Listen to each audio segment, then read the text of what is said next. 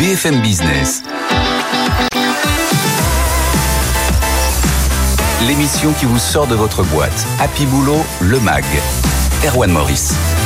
Bonjour à tous, très heureux de vous retrouver dans cette toute nouvelle formule d'Happy Boulot qu'on vous a préparée avec, vous allez voir, plein de nouveaux rendez-vous. Au programme, aujourd'hui, on va parler de ce qu'on appelle vulgairement les seniors dans les entreprises, les plus de 50 ans avec la DRH de la semaine, c'est Amélie Vatelet chez AXA France qui se mobilise pour accompagner ces plus de 50 ans dans l'entreprise. Dans cette émission désormais, nous sélectionnons aussi euh, des avocats en droit du travail qui répondent aux questions que nous recevons, Jeanne. Et aujourd'hui, c'est l'avocat Mathieu Balance que nous interrogeons sur les bonus en entreprise. Comment en bénéficier?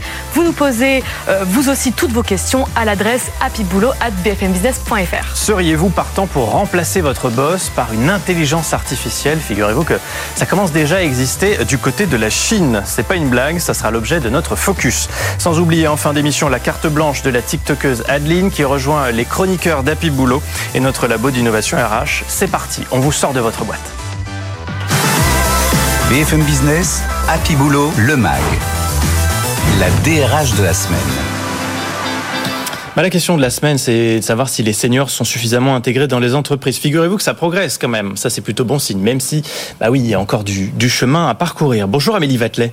Bonjour. Merci d'être euh, la première invitée de cette nouvelle saison euh, d'Happy Boulot. On est ravis de vous recevoir. Vous êtes la DRH d'AXA France. Euh, l'intégration des, des, seniors, ça va être notre sujet avec vous pendant les, les minutes que nous avons ensemble. Euh, chez AXA, c'est l'un de vos chevaux de bataille. Hein. Absolument. Oui, oui. L'audace n'a pas d'âge. Donc euh, c'est le nom du programme qu'on a lancé ces derniers mois, ces dernières semaines, pour effectivement travailler sur un sujet qui est un sujet clé. Donc AXA France, c'est 13 500 collaborateurs. Grosse boîte. Grosse boîte. Donc 40% euh, des effectifs sont constitués par des collaborateurs de plus de 50 ans. Donc vous le voyez, une représentation forte de cette population. Et puis sur la base d'une enquête mise en place depuis deux ans autour du, feedback donné par les collaborateurs sur leur perception de l'inclusion dans l'entreprise, l'Inclusion Survey. On a été effectivement interpellés par leur feedback et par leur ressenti d'être insuffisamment valorisés dans l'entreprise, voire parfois stigmatisés. Et effectivement, ça nous a donné envie d'aller plus loin et de réagir. Donc tout ça, c'est pas des problèmes imaginaires. Euh, on vous on les fait remonter les personnes concernées directement euh, pour vous indiquer bah, les points sur lesquels elles aimeraient que vous avanciez. Absolument. Mmh. Donc, ce sont des témoignages, euh, puis on aura sans doute l'occasion d'y revenir, des témoignages, des verbatims qui vraiment euh, nous ont tout à fait fait réagir, euh, des, des, des, phrases employées oui. par des managers comme ouais.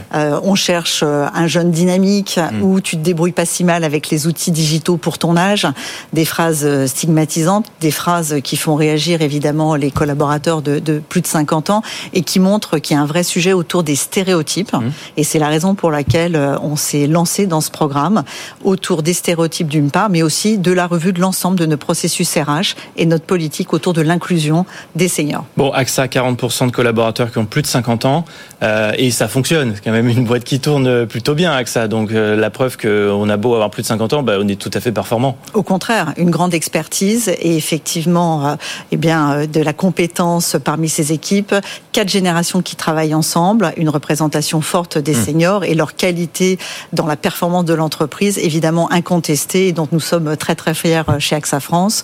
Un taux de turnover très modéré, c'est important de le souligner dans mmh. cette période où ça bouge pas mal Donc et ce le marché sont pas des, chaud. des seniors pardon, que, que vous allez recruter, mais c'est des seniors qui sont là depuis longtemps en fait, avant d'avoir été seniors, ils étaient déjà absolument, dans l'entreprise. Absolument, exactement. Euh, on a une politique qui représente toutes les catégories d'âge, qui évidemment s'appuie en premier lieu sur mmh. la compétence, et des collaborateurs qui euh, conduisent des carrières au long cours, à la fois fonctionnelles, géographiques, évidemment hiérarchiques. Et pour nous, ça crée énormément de valeur dans l'entreprise et on veut continuer à le valoriser encore plus et à faire changer les regards et combattre ces stéréotypes dont il nous parle. Prenons un peu de champ avec vous, Amélie Vatelet. Les chiffres le montrent, hein, ce qu'on appelle les seniors, donc les plus de 50, 55 ans.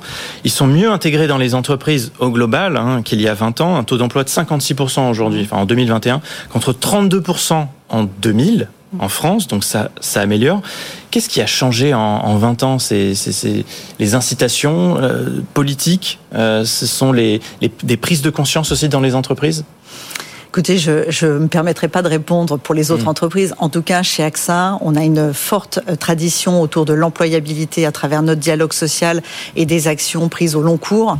Donc, euh, le développement des compétences, la mobilité. Évidemment, nous sommes assureurs, donc la prévention autour d'axes santé, par exemple, qui sont aussi des éléments extrêmement importants pour tous les collaborateurs et a fortiori à partir de 40 ans et au-delà.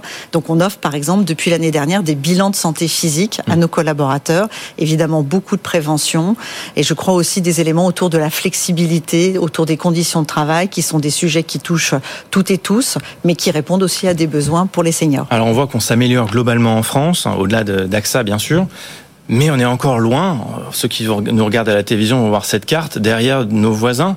Les Suédois, les Allemands, où là le taux d'emploi des plus de 55 ans, il, il dépasse les 70%. Donc il y a encore du chemin à faire. Qu'est-ce qui fait que ça fonctionne mieux dans ces pays aussi? Parce que AXA, c'est multinational, euh, c'est présent partout. J'imagine aussi dans, dans ces pays-là. Ils sont plus avancés?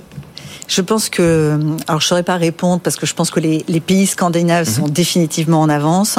Le bilan est assez homogène dans les pays européens et le sujet autour de ces représentations et surtout de la mobilité, c'est-à-dire cette capacité à oser se réinventer et entreprendre de nouveaux projets dans la troisième partie de carrière euh, fait vraiment partie intégrante euh, du problème et de la capacité à accompagner ces salariés de plus de 50 ans et aussi pour les entreprises de savoir mieux les valoriser et les reconnaître. Les former aussi, euh, bien sûr. Peut-être là-dessus parce que il faut continuer à former les, les, les personnes qui sont voilà qui sont pas forcément euh, des, des, juniors justement. Ils ont aussi besoin de la formation pour rester complètement intégrés. Bien sûr. À titre d'illustration très concrète, chez AXA France, c'est 92% des collaborateurs de 50 ans et plus qui sont formés mmh. sur des formations non obligatoires, donc des formations qui leur permettent de se développer, mmh. d'apprendre de nouveaux métiers, de se reconvertir, par exemple dans les métiers de la test. On a euh, développer des académies, la Test Academy par exemple, et 40% de, des promotions, par exemple, en moyenne, sont des collaborateurs de plus de 50 ans. Donc euh, très à même et très engagés pour effectivement, exactement, embrasser de nouvelles opportunités professionnelles. Il nous reste une minute. C'est un nouvel exercice que vous que vous inaugurez avec nous dans Happy Boulot, la boîte du DRH qu'on vous apporte tout de suite.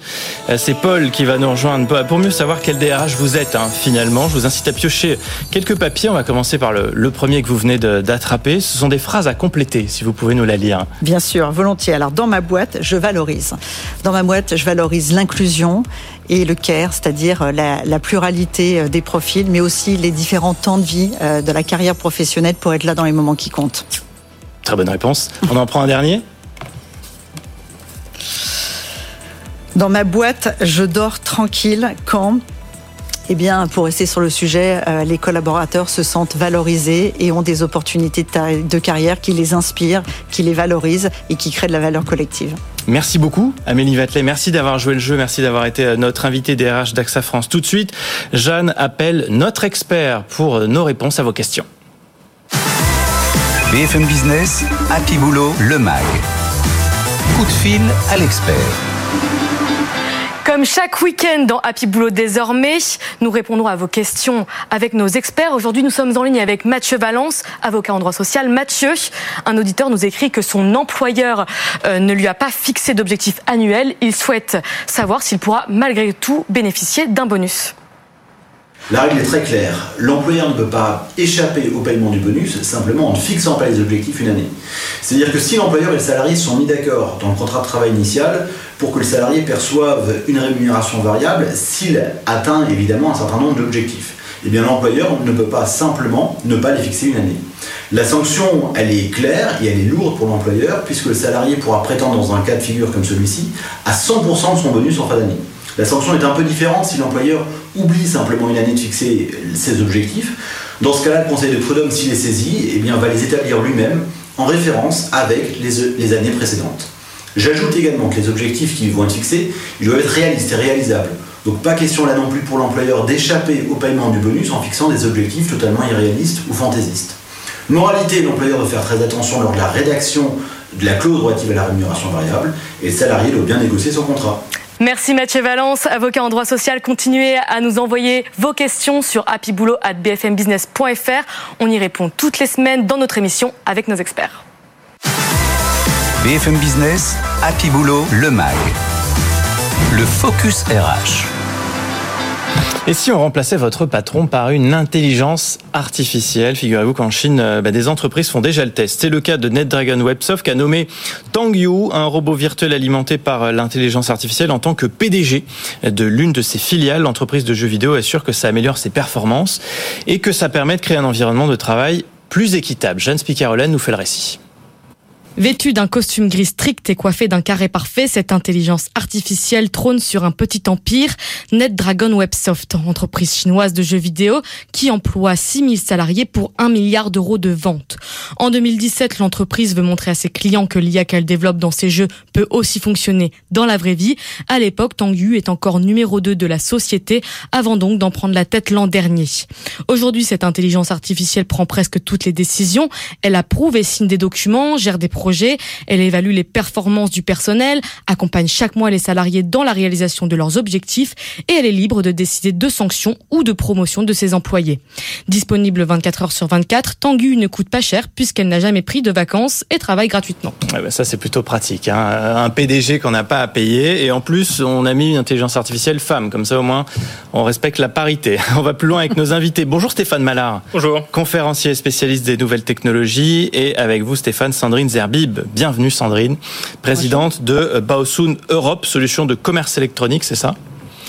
Bon, on va revenir de, on va revenir sur, sur tout ça. bon, pour l'instant, ça, nous semble un peu loin. Hein. C'est vrai que ça se passe en Chine. C'est dans une boîte de jeux vidéo. On se dit, est-ce que c'est pas aussi un petit peu pour euh, faire de la, de la communication? Euh, Malgré tout, est-ce qu'il faut se dire que ça va finir par arriver, Sandrine Zerbib? Alors oui, c'est un peu loin. C'est vrai mm. que ça se passe en Chine, mais en Chine, il se passe beaucoup de choses euh, avec les avatars euh, drivés par euh, l'intelligence artificielle. Tencent, par exemple, que tout le monde connaît, euh, a créé une plateforme pour précisément pouvoir développer, pour que chacun, enfin chaque entreprise, développe des avatars qui vont être utilisés en publicité, en live streaming. Donc il y a de plus en plus d'applications extrêmement pratiques qui sont réelles. Et puis ensuite, dans les entreprises, oui, petit à petit, on va voir effectivement un certain nombre de jobs remplacés par l'intelligence artificielle. C'est une réalité. Et c'est vrai que bien souvent, vous le mentionniez, Sandrine, mais ce qui se passe en Chine arrive aussi dans le reste du monde un petit peu plus tard. Alors pas toujours mais parfois. Oui, oui, c'est souvent le cas parce que, euh, ben parce qu'en Chine, euh, on en parlait dans le couloir, c'est nos limites, euh, c'est-à-dire qu'on essaye toutes sortes de choses, et puis ensuite, le, talent de la Chine, il est moins dans la recherche fondamentale que dans les applications pratiques. Et puis dernière chose, les Chinois accueillent tout ça avec un esprit très positif, beaucoup plus positif qu'en Occident. Donc forcément, on voit plein de choses se passer dans la réalité en Chine qu'on ne voit pas dans le reste du monde encore. C'est pas la même culture, la même mentalité aussi là-bas. Stéphane alors comment vous regardez ça, vous? Alors pour l'instant, c'est anecdotique, mais c'est intéressant parce que ça annonce ce qui va se passer évidemment dans les prochaines années. Euh, vous croyez? Alors moi, j'en suis certain. Je l'ai annoncé il y a une dizaine d'années. Je l'ai écrit dans mon bouquin. J'ai annoncé ChatGPT sans le nommer. Tout ça, c'est une certitude. Mais ce qui est intéressant, c'est de comprendre pourquoi. Hmm. En fait, là, on parle de remplacer un PDG. Et qu'est-ce que c'est un PDG en fait? Un PDG, c'est un algorithme. C'est un algorithme qui a une caractéristique, ou plusieurs algorithmes si vous voulez, c'est qu'il est capable de prendre de meilleures décisions que la moyenne ou que les gens dans son secteur en général. C'est pour ça qu'il est PDG. Hmm. Et donc, en découle de ça le fait d'entraîner les gens. Il a une vision, mais avoir une vision, c'est aussi algorithmique, on peut dire.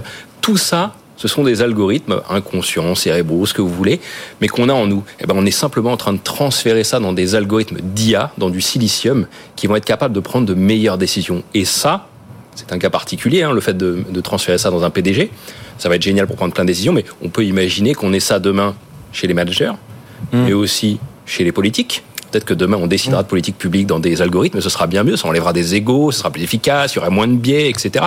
Oui, c'est une nouvelle ère dans laquelle hmm. on entre, en fait. Mais euh, un dirigeant, c'est quand même un manager, c'est quand même de l'empathie aussi, euh, Stéphane Mallard, non? C'est un algorithme. Ah bon? Un, un, algo, c'est empathique? Alors très rapidement, mais les émotions, c'est ce que j'explique dans mes conférences aussi depuis une dizaine d'années, les émotions chez les êtres vivants sont des algorithmes. Vos émotions, c'est comme des petits programmes internes qui vous font agir sans que vous sachiez pourquoi, mais dans votre intérêt qui est de survivre. Vous savez, l'amour, ça vous fait aller vers l'autre pour vous reproduire, la peur, ça vous fait fuir un danger. C'est le cas pour toutes les émotions. Mais il y a des PDG qu'on aime bien et d'autres qu'on n'aime pas. Ça veut dire que ça va être pareil avec les, les IA. Alors là, on va faire plutôt du darwinisme. C'est comme sur les marchés financiers, vous savez, où on lance plein d'algorithmes différents qu'on fait se reproduire entre eux et on garde ceux qui, font, qui vous font gagner le plus d'argent. Ça va être la même chose. On va hmm. tester des algos pour de la prise de décision on va les laisser agir dans des environnements virtuels et on gardera les meilleurs pour prendre des décisions. Ils auront été calibrés virtuellement. Sandrine Zerbi, comment vous regardez tout ça, vous aussi qui êtes chef d'entreprise? Je rappelle que vous avez, alors, parmi, dans votre longue carrière, vous avez notamment développé la marque Adidas sur le marché chinois. Vous étiez venu d'ailleurs nous, en parler dans une autre émission Chineco sur BFM Business. Euh, Est-ce que une IA serait capable vraiment de gérer ce type de projet, ce type de développement industriel aussi? Alors sur beaucoup de choses, je dirais que oui. Alors je ne suis pas du tout euh, une spécialiste de ces algorithmes, mais si on regarde effectivement ce que fait un PDG, la prise de décision, l'évaluation des performances, oui. euh, l'analyse de la situation, l'analyse de la concurrence, l'analyse du marché, mais tout ça, ça peut être fait mieux euh, par une IA que euh, par une personne. Et ce qui est intéressant aussi, c'est de voir comment les gens réagissent à ça.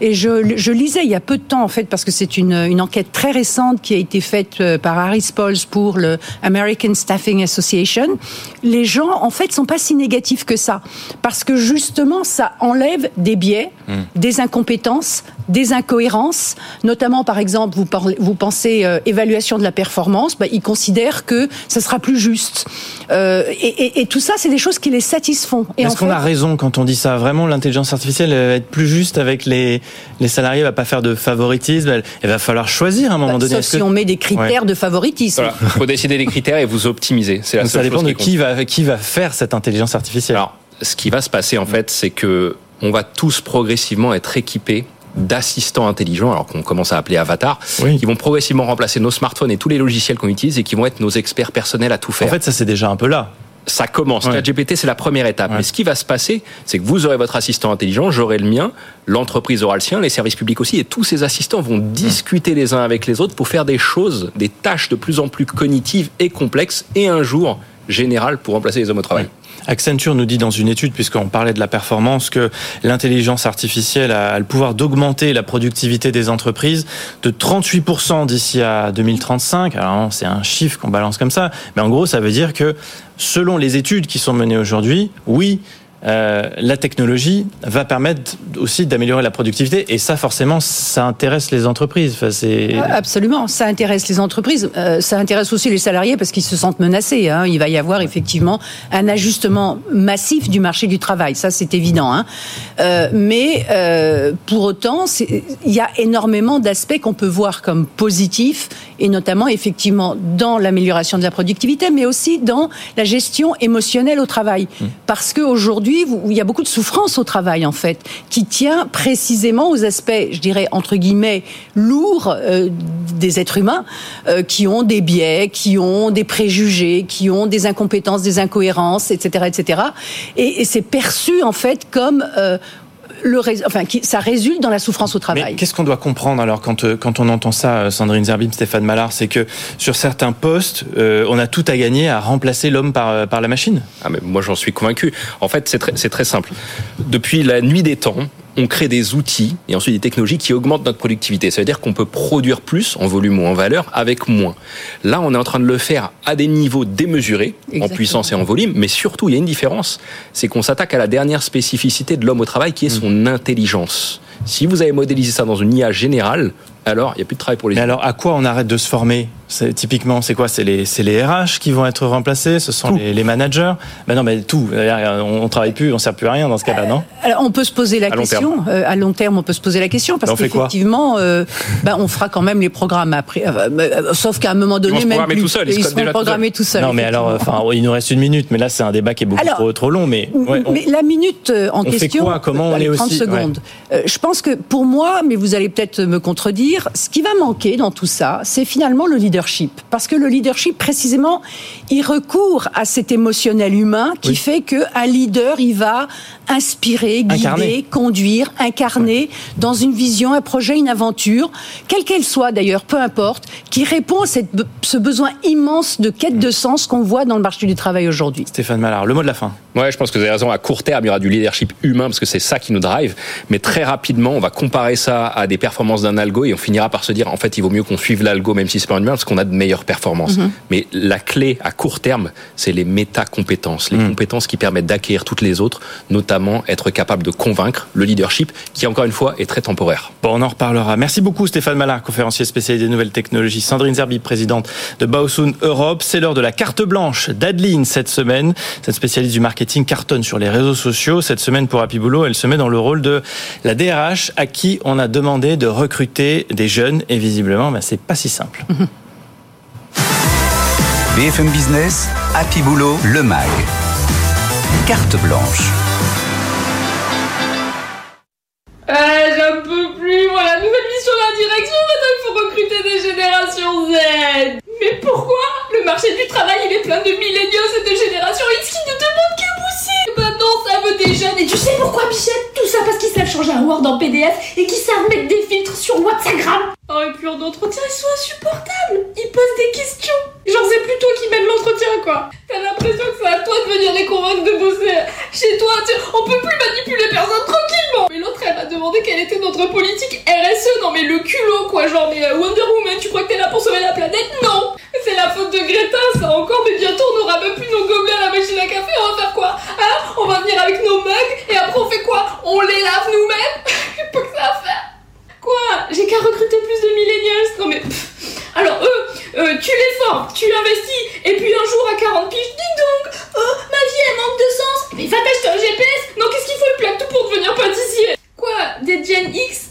Oh, eux je les aime bien parce qu'ils respectent l'autorité, mais tu sais quoi? Il faut les payer, et en plus ils veulent le dernier Blackberry. Ah, pas de budget. Quoi? Des baby boomers? Mais t'es sérieuse? Mais ils savent même pas changer un Word en PDF bah oui, voilà, hein. visiblement, à chaque génération, ses problèmes. Adeline, dont vous retrouvez les vidéos sur TikTok, Instagram, va via son compte Un amour de chef. Il est maintenant l'heure de tester l'innovation de la semaine. BFM Business, Happy Boulot, le MAG. Le Labo RH. Bonjour Théo Pascal. Bonjour. Merci d'être là, cofondateur de Myriad, installé à Station F, l'incubateur géant de, de start-up à Paris. Vous œuvrez pour le bien-être en entreprise. Comment? Eh ben, on a créé Myriad exactement pour ça. En fait, on est une start-up dédiée à la santé mentale en mmh. entreprise. Donc, notre rôle, c'est d'accompagner les ressources humaines à mettre en place un parcours personnalisé pour chacun de leurs employés, managers, dirigeants, toute l'année, gratuitement et dès qu'ils en ont besoin. Qu'est-ce qui fait, vous, qu'en tant, en tant qu'entrepreneur, vous êtes lancé dans ce, dans ce projet? Il y avait une sensibilité particulière? Oui, étant passé par des grandes entreprises, j'ai pu voir en tant qu'employé euh, ce qui pouvait s'y passer. Mmh. J'ai monté une première entreprise qui a malheureusement pas marché. Et ensuite, on a voulu s'intéresser à ce sujet parce qu'on a créé l'entreprise en mars 2020, pile pour l'arrivée du Covid, qui a mis un gros coup de projecteur sur le sujet. Et alors, qu'est-ce quels sont les, les, éléments, vous, que dans votre histoire personnelle aussi, peut-être vous avez identifié Qu'est-ce que vous avez les défaillances que vous avez constatées et, que vous essayez de résoudre avec votre solution, avec Myriad? C'est pas forcément des défaillances, mais une entreprise, par défaut, elle va faire face à des événements internes ou externes, et ça, ça va forcément venir impacter les personnes qui la composent. Donc nous, notre rôle, c'est de venir plutôt en support, accompagnement, apporter de l'expertise, spécifiquement sur des enjeux de santé mentale. Mais concrètement, les problèmes qu'on va rencontrer, c'est des problèmes très simples. C'est de l'absentéisme, c'est de la démotivation, de la quête de sens. On en parle beaucoup pour les jeunes générations. Et finalement, nous, on cherche à leur montrer qu'on peut les accompagner et peut-être un peu les guider sur ces sujets-là qui sont relativement nouveaux. Comment ça marche? Eh ben, très concrètement, nous, on a des experts en santé mentale, mmh. on a des psychologues, euh, des chercheurs. On a aussi créé une plateforme qui va être mise à disposition des collaborateurs mmh. et dans lequel ils vont accéder à un certain nombre de services. Et nous, notre rôle, c'est plutôt que de faire le quincailler qui va proposer plein de choses et de les perdre un peu, c'est de venir justement leur proposer le bon service au bon moment. Hum. Donc de la formation aussi pour les managers, parce que on sait que la santé mentale aussi, le mal-être au travail, c'est souvent, enfin souvent je sais pas, mais régulièrement euh, par rapport à sa relation, les relations avec ses, managers, sont les plus un. Et, et parfois une, une relation mauvaise fait qu'on n'est pas bien au travail. Bien sûr, bah, je pense qu'on a tous personnellement déjà des exemples d'un fameux mauvais manager. C'est une des, causes, des premières causes quand on quitte un job, mm. c'est le mauvais manager. Euh, donc évidemment, on va se concentrer sur les managers pour les sensibiliser, les former. Euh, mais encore une fois, il faut qu'il y ait une démarche de volontariat. On peut pas forcer les gens à s'intéresser à la santé mentale. Aujourd'hui, malheureusement, on va pas voir un psychologue comme on irait voir un dentiste une fois par an. C'est dommage, mais c'est comme ça. Mm. C'est un sujet qui est très stigmatisé, très personnel. Donc il faut qu'on motive les gens à s'y intéresser et qu'ensuite on leur donne les bons outils pour le faire et ensuite surtout passer à l'action. Il y a beaucoup de choses qu'on peut faire pour sensibiliser, former, c'est bien, Mais si on passe pas à l'action derrière, on n'aura pas d'impact. Et nous, c'est notre obsession chez Myriad pouvoir montrer un impact positif sur l'organisation. Donc ça s'adresse, euh, votre solution, elle est vraiment euh, développée en fonction de la personne qui fait appel à vous, le manager, le salarié, le chef d'entreprise, le service RH Exactement. Le but, c'est de comprendre qui est cette personne Oui. et comment on peut lui apporter le meilleur soutien possible. Mm. On pense souvent qu'en fait, un problème correspond à une solution. On est stressé, on va faire de la méditation par exemple, mais ça marche pas comme ça en fait. C'est la bonne personne et le bon problème auquel on colle la bonne solution. C'est exactement ce que ferait un psychologue d'ailleurs dans une séance. Il chercherait à comprendre qui on est, qu'est-ce qu'on fait, d'où on vient, pour ensuite vous proposer la bonne solution à votre problème. Comment on fait appel à vous?